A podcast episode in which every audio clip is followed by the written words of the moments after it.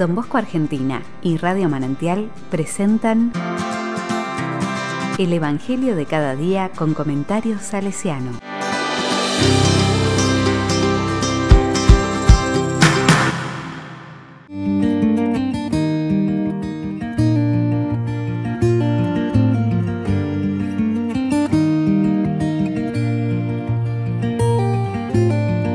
Mateo 14, versículo 1 al 12. La fama de Jesús llegó a oídos del tetrarca Herodes, y él dijo a sus allegados, Este es Juan el Bautista, ha resucitado de entre los muertos, y por eso se manifiestan en él poderes milagrosos. Herodes, en efecto, había hecho arrestar, encadenar y encarcelar a Juan, a causa de Herodias, la mujer de su hermano Felipe, porque Juan le decía, no te es lícito tenerla. Herodes quería matarlo, pero tenía miedo del pueblo que consideraba a Juan un profeta. El día en que Herodes festejaba su cumpleaños, su hija, también llamada Herodias, bailó en público, y le agradó tanto a Herodes que prometió bajo juramento darle lo que pidiera. Instigada por su madre, ella dijo, Tráeme aquí sobre una bandeja la cabeza de Juan el Bautista.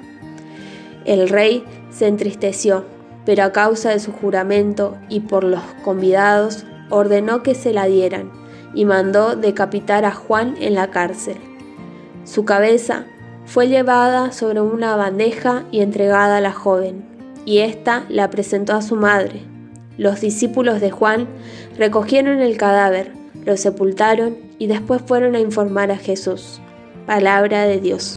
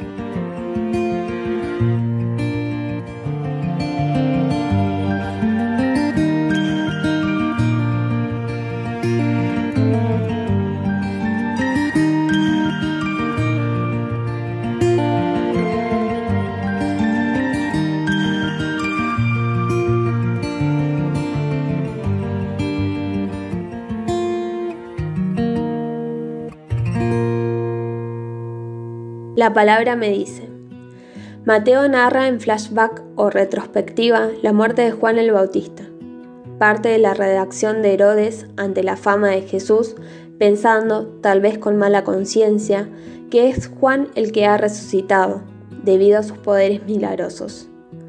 Recordemos que hay un nexo profundo entre ambos. Tanto uno como otro provienen de embarazos extraordinarios, Jesús de una virgen y Juan de una mujer estéril. Juan se llena de gozo ante la presencia de Jesús en la visita de María a Isabel. Juan anuncia a Jesús y lo bautiza en el Jordán. Juan y Jesús comparten discípulos. En el relato del texto de hoy, la prisión, el asesinato y la sepultura de Juan preanuncian la muerte violenta de Jesús y recordemos la mención a la resurrección al inicio del relato. La escena de la muerte de Juan en el banquete del cumpleaños del rey está cargada de dramatismo y concluye de manera siniestra. Se sirve en una bandeja la cabeza de un hombre decapitado. Es el manjar que ha pedido Herodias y el rey se lo concede.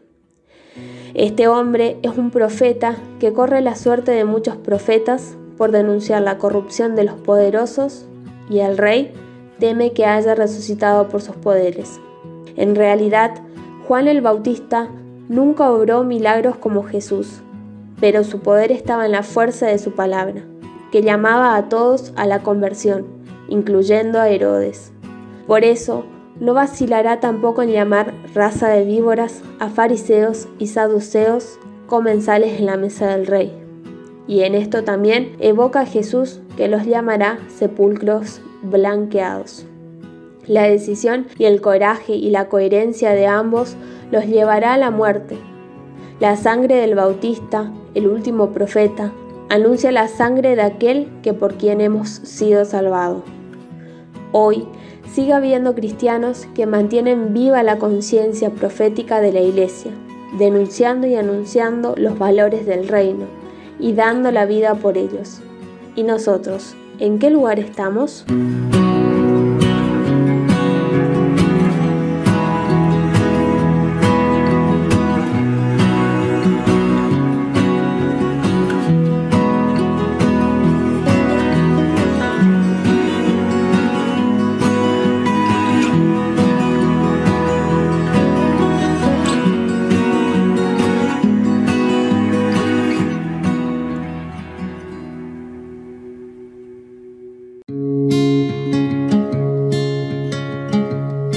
Corazón salesiano.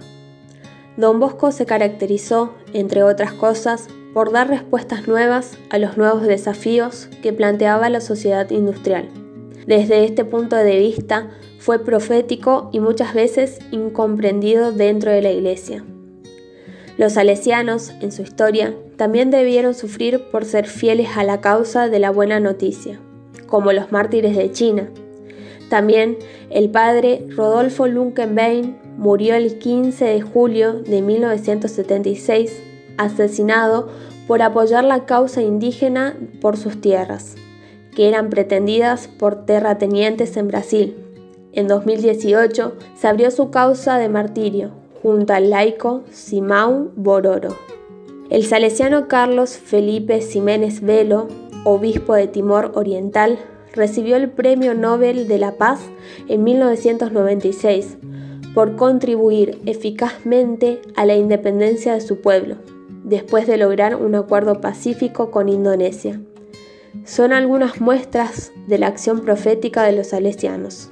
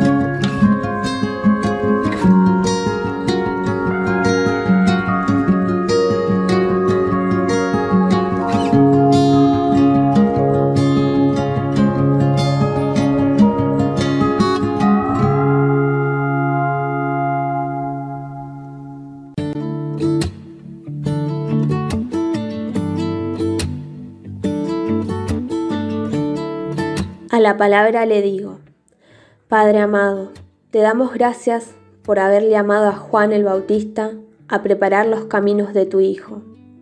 Te damos gracias porque su testimonio de profeta nos recuerda que, por nuestro bautismo, todos participamos de la acción profética de la Iglesia. Te damos gracias también por todos los hermanos de tantos pueblos que han dado o están dando la vida para anunciar los valores del reino.